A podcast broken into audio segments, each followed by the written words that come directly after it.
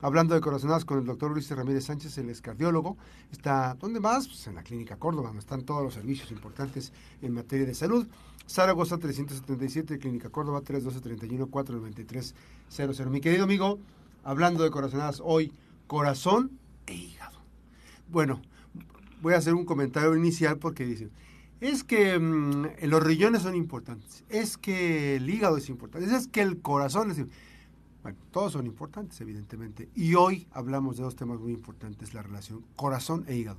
Querido amigo. Hola, Buen ¿cómo día. estás, mi querido amigo? Eh, gracias, gracias como siempre. Un, un, placer enorme estar contigo y con tus radioescuchas en la mejor FM de Colima.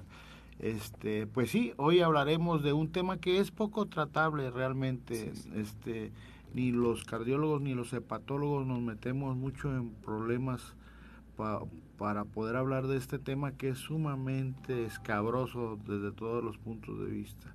Y voy a hablar de algo que no me confiere como especialista a mí, pero que tengo la capacidad de decirle a la gente la, la, situación en la que vivimos. Actualmente el 25% de la población mundial tiene hígado graso y el hígado graso tiene que ver mucho con el corazón. El hígado graso es una enfermedad prácticamente que puede llevar en situaciones este, extremas a cirrosis hepática, inclusive a cáncer hepático.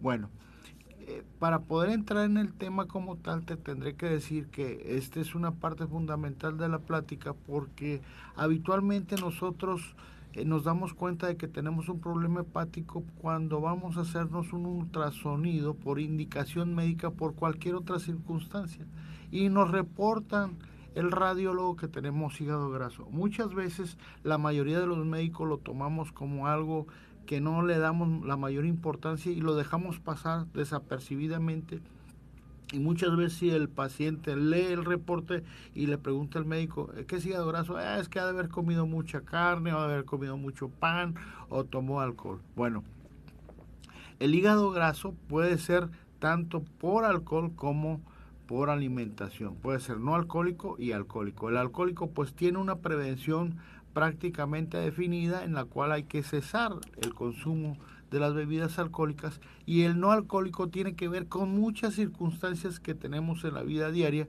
como es principalmente en los pacientes jóvenes o adultos, inclusive pues se puede llegar a presentar en niños, es la obesidad, por ejemplo, la diabetes mellitus, la hipertensión arterial, el hecho de que se consuman altas cantidades de eh, eh, alimentos de procedencia eh, de animal este, o grasos, vamos a decir, pero principalmente las carnes rojas, y en aquellos pacientes que de una u otra forma tienen predisposición a tener los triglicéridos altos. Hay factores como los triglicéridos como tal, que los tenemos elevados y también no le damos la importancia necesaria y decimos, no, es que lo que me va a matar es el colesterol, no los triglicéridos. Y no es así. El solo hecho de que tengamos los triglicéridos por arriba de 150 miligramos por decilitro, que es lo normal, puede ya conllevarnos a que en un futuro podamos tener una enfermedad cardiovascular predisponente, pero también es un factor que nos dice que hay que voltear a ver al hígado. Y el hígado graso, pues en cierta forma, este se, se define también eh, cuando no es la el, foco principal, el hígado como tal, y buscando en, en este caso el hígado graso, la definición está entre hígado graso y esteatosis hepática. Y la esteatosis hepática ya es el preámbulo a que el paciente pueda desarrollar prácticamente cirrosis hepática y pueda inclusive tener datos para pensar que en un futuro pueda tener cáncer hepático. Y la esteatosis hepática, pues ya es una infiltración de la grasa sobre las células hepáticas que las inflama y las empieza a destruir y empieza a hacer cicatrices sobre este tipo de órgano. Ahora, el hígado como tal es un es principalmente la industria donde se fabrican todo lo, lo necesario para que el cuerpo se desarrolle y viva completamente adecuado a las situaciones donde está. ¿Esto con qué quiero decir? Que tiene la formación de elementos precursores de las hormonas, que es eh, un... Eh, parte fundamental para que las proteínas se produzcan en este, los minerales, que tengamos adecuadamente la sangre bien este, eh, con el hierro necesario para que ésta pueda ser lo suficientemente útil en toda la economía del cuerpo. Y por eso es fundamental decir que el hígado no es un órgano aislado del cuerpo. O sea, habitualmente el hígado siempre lo relacionamos con dos cosas, pero la principal es con la cirrosis o secundariamente con la hepatitis. Ya cuando hablamos de cáncer de hígado, estamos hablando la mayoría de las veces que hay un, un este, una metástasis, una siembra de un cáncer en otra región que se va a anidar principalmente al hígado y que esto ya nos hace pensar que pues el paciente tiene pues un alto porcentaje de no poder tener una mejor calidad de vida, inclusive de la sobrevida estar mucho más corta de lo que se había pensado inicialmente.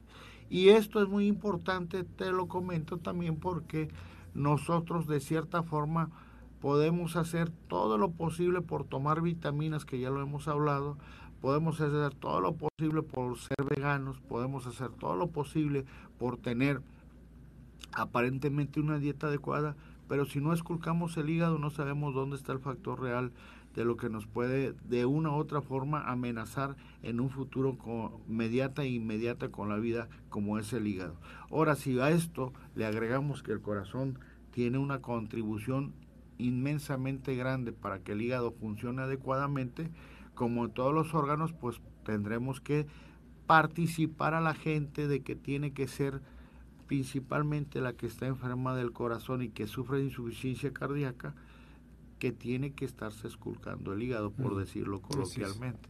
Y entonces esto pues nos va a llevar a decir que la primera instancia que hace que tanto el corazón como el hígado funcionen o estén de ciertamente controlados es significativamente el tener el peso ideal. De ahí parte todo. A partir de ahí nosotros podemos decir que nuestro hígado de cierta forma puede estar estable a partir de un peso ideal en el paciente con insuficiencia cardíaca, podemos decir que ese paciente, la probabilidad de que se descompense y recurrentemente esté hospitalizado es mucho menor a que no comparte ese criterio. ¿Por qué? Porque en la insuficiencia cardíaca lo que sucede es que el corazón siendo una bomba y no pudiendo realmente aportar la sangre necesaria a todos los órganos, este, porque no tienen la presión y ni tienen la fuerza necesaria para poder bombear esta sangre, pues disminuye el flujo a este nivel. Y algo que particularmente este, la mayoría de los médicos sabemos es que el 25% del gasto cardíaco, es decir, del aporte completo que hace el corazón a los, todos los órganos, el 25% le corresponde única y exclusivamente al hígado. Entonces, en un paciente con insuficiencia cardíaca, este es un problema muy serio cuando no se cumplen estos criterios. Ahora bien, este proceso obviamente que eh, implica no perder de vista, dices tú, quien tiene problemas de, corazón deberá estar monitoreando o manteniendo todos los niveles que implica este eh, un estilo de vida saludable, ¿no? Sí, porque habitualmente uno como especialista en cardiología llega al paciente con una descompensación por insuficiencia cardíaca, ya sea porque el corazón creció y no se trató adecuadamente la hipertensión durante 10 años o porque el paciente es diabético y empieza a tener una manifestación primaria que es la insuficiencia cardíaca, o bien se infartó este paciente y una parte de su corazón quedó muerta y esto hizo que el resto del músculo compensar a lo que no puede hacer el que ya no sirve, pues esto hace que el corazón crezca. Y de cierta forma nosotros nos afocamos siempre, y eso lo digo, o sea, e, y es un hecho, a ver única y exclusivamente el corazón. Pero ya relativamente cuando empezamos a tener broncas con un órgano secundario, el que primero nos da una manifestación es el riñón. Y nosotros estamos siempre valorando entre el corazón y el riñón, que el riñón esté funcionando adecuadamente, que los asuados, que son los productos que deben desecharse por la orina, no se eleven dentro de sangre. Esto para saber en qué condiciones se encuentra el paciente, pues no nos da la visión para contemplar también el hígado, porque el hígado es fundamental en este aspecto de la homeostasis o el equilibrio que debe tener el cuerpo. Vamos a una breve pausa, nos quedamos en redes a través de Max Cortés Press, plataformas de Facebook Live, de YouTube y Twitter. Regresamos después de esta pausa, estamos platicando, hablando de corazonadas con el doctor Ulises Ramírez. Regresamos. Ahora, los estudios, por ejemplo, para saber el tema del hígado graso, ¿qué tipo de estudio se puede aplicar o se debe aplicar? Principalmente hacerse un, ultrasonido, o sea, un ultrasonido hepático y ahí te va a dar ya prácticamente el la imagen, te la imagen te va a dar característica que no es una imagen parejita o homogénea como lo llaman ellos, es heterogénea, entonces empiezan a ver ciertos islotes, vamos a decir, ciertas manchas inadecuadas en el estudio que el radiólogo, el médico radiólogo especialista interpreta como esteatosis eh, hepática. Eh, esta esteatosis, pues de cierta forma se tiene que complementar ya cuando se ve que es algo, porque ellos te lo te lo indican o, te lo refieren como leve, moderado y severo, pero ya cuando está en moderado te tienes que ir a un estudio más eh, intenso sobre esto y hacerte pues una dos, dos estudios que donde magnifican prácticamente la glándula, ven estructuralmente lo que lo que este y es por dentro eso digamos eso es, es, es, un ultrasonido mm, pero más sofisticado. Son ocho barridos donde te va a dar prácticamente sí, los cortes internamente. exactamente. Y la otra es una muestra de sangre donde de cierta forma te va a predecir si tu hígado graso es de tipo alcohólico o no alcohólico. Ah, y eso define muy bien. Hay un laboratorio en especial que lo hace aquí en Colima. Sí lo hace la mayoría de los laboratorios, pero hay uno que te lo da prácticamente a las 48 horas de tomar, porque no es algo que se, se solicite frecuentemente, porque la gente y principalmente los médicos de primer nivel no tienen esta eh, acuicidad, vamos a decir. ya, la formación uno nos enseña. No está dentro del protocolo de la prioridad, digamos. Sí, de la prioridad, porque puede llegar un paciente, vamos a decir, yo llego al consultorio y quiero hacerme un chequeo y me hacen un estudio en general y completo, eh, este, indicándome las enzimas hepáticas. Si dos o tres salen elevadas, pues me pueden decir es porque tomaste alcohol el fin de semana o porque comiste mucho alimento en tal este restaurante que es muy grasoso y eso te condicionó que pudieras tener estas alteraciones. Sin embargo, la mayoría dentro de los médicos, dentro del reconocimiento general, difícilmente te mandan a hacer un ultrasonido hepático para descartar esteatosis. Y como ya, es una, ya es una medida ya extrema, digamos. Así es. Y en, y en Estados Unidos están sumamente asustados porque ellos tienen en promedio 6 millones de pacientes con, insuficiencia cardíaca en ah, promedio en Estados Unidos, ahorita de, acuerdo a las estadísticas, pero de esos el 25% tiene problemas hepáticos y relacionados con esteatosis. Entonces, como los estudios no han sido muy reveladores en este momento, pues prácticamente ya están poniendo más énfasis porque hay algo que se ha incrementado y que sabemos perfectamente que existe pero que nos hacemos de la vista gorda la mayoría de los médicos. Que Déjame, regresamos, platicamos con el doctor Luis Ramírez Sánchez hablando de corazonadas esta mañana. Nos acaba de decir dos, tres datos importantes. Uno de ellos es que a través, bueno, un radiólogo puede hacer un estudio del hígado. Así es. Eh, hay un ultrasonido especializado que puede hacer. Eh, elastografía se llama. elastografía hepática, ahí va prácticamente. Ahí te dice. Ahí dice, ¿sabes qué? Si tienes hígado, graso. hígado graso y puede ser no necesariamente un hígado graso normal, puede ser uh, normal entre comillas, coloquialmente, puede, ya tienes esteatosis hepática, aguas. Aguas. Y luego hay este estudio de, en sangre donde puedes determinar si tu hígado graso es derivado de la alimentación o, del alcohol. Exactamente. Y ahí va, llevan dos cosas muy importantes. Aunque sea del alcohol, tienes que llevar una alimentación sana. Y aunque sea por alimentación, tienes que eliminar el alcohol. ¿Por qué? Porque puedes potencializar La, la, toxicidad de, la enfermedad. Así es. Y hay que decirlo, ahorita me estaba platicando, en Estados Unidos más de 6 millones de...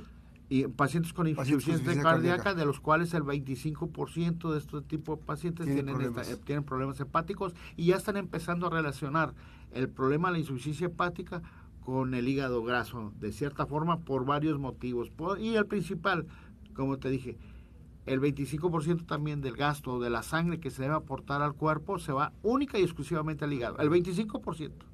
Entonces estamos hablando de que es un órgano que depende demasiado del, corazón. Por eso la importancia de este día.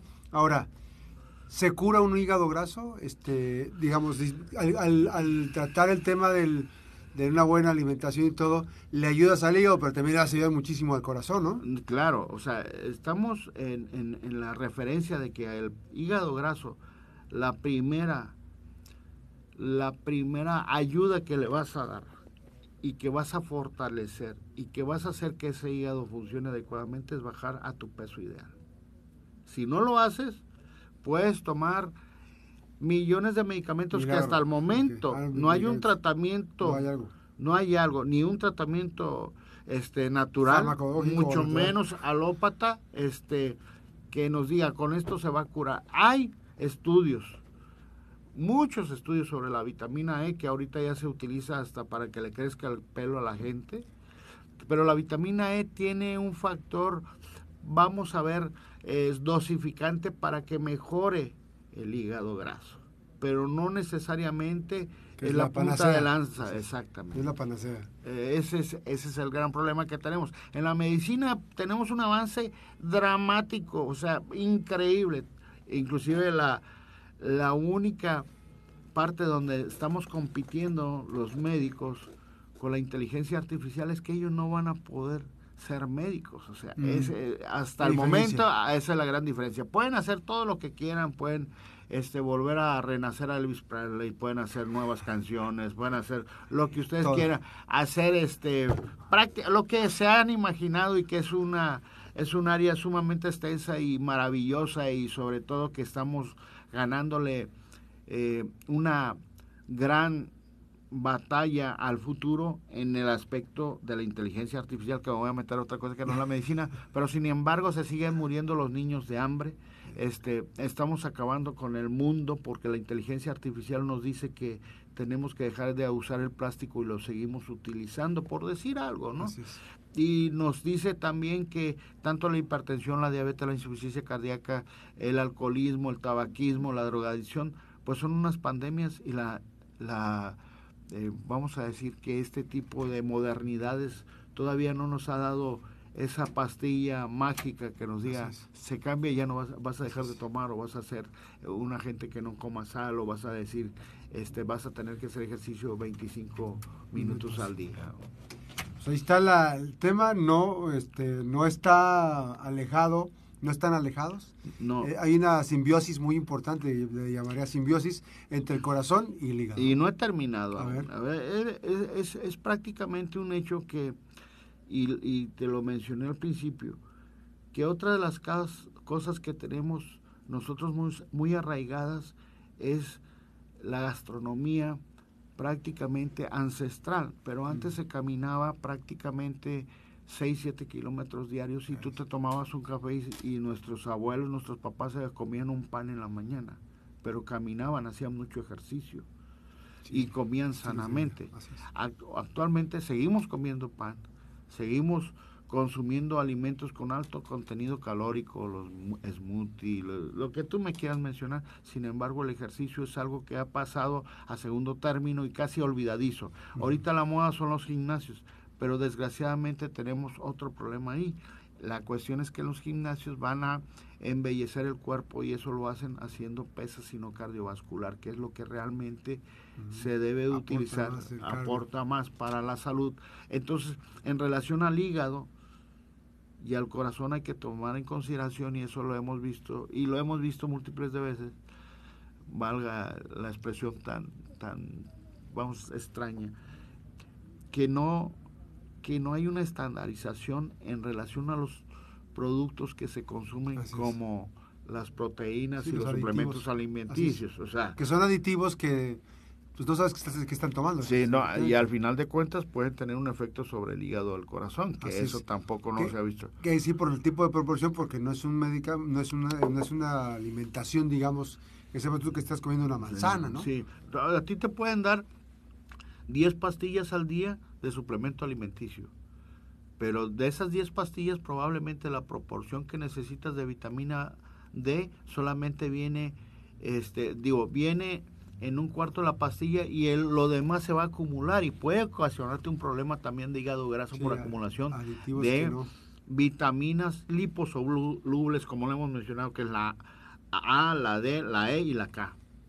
Entonces, esas vitaminas no se revuelven con el agua, por hablarlo así, se quedan, se, quedan, se quedan pegadas, a la grasa y esto hace una acumulación que al final puede traer consecuencias de una enfermedad por exceso de este tipo de vitaminas. Y así te puedo mencionar un tipo de cosas, minerales, todo esto. Entonces, la proporción que se da en relación al ejercicio que se hace es mucho más exagerada porque aumenta el volumen muscular en una forma, pues no digamos muy muy normal que digamos, ¿no? Porque al final de cuentas en un año o año y medio el, el joven o la persona que va al gimnasio pues aumenta de volumen exageradamente. Es, hablamos de estética nada más. Y otra cosa muy importante es que el consumo de alimentos naturales, por ejemplo, eh, el berro en especial. El berro, que es una planta que se reproduce en los eh, eh, márgenes, de los ríos, habitualmente se contamina por muchas situaciones, no quiero mencionarlo ahorita que desayunan, este, hay, lo principal en la fasciola hepática es un parásito. Y eso les puede... Aguas rodadas. Aguas rodadas, aguas rodadas que salen de diferentes partes. y esto puede condicionar que el paciente tenga hepatitis por fasciola. Entonces, tenemos que tomar en consideración que todos los alimentos, y principalmente ahorita en tiempo de calor, tienen que ser doblemente lavados en casa y, desinfectados. y, sobre todo no mantenerlos a temperatura ambiente por más de una hora después de comer. porque esto pierden propiedades. deja de que pierda propiedades por el calor. Principalmente la verdura es la que se contamina más fácilmente para que tengan un tipo de infección gastrointestinal. Y el hígado, como siempre, es un factor muy, muy, muy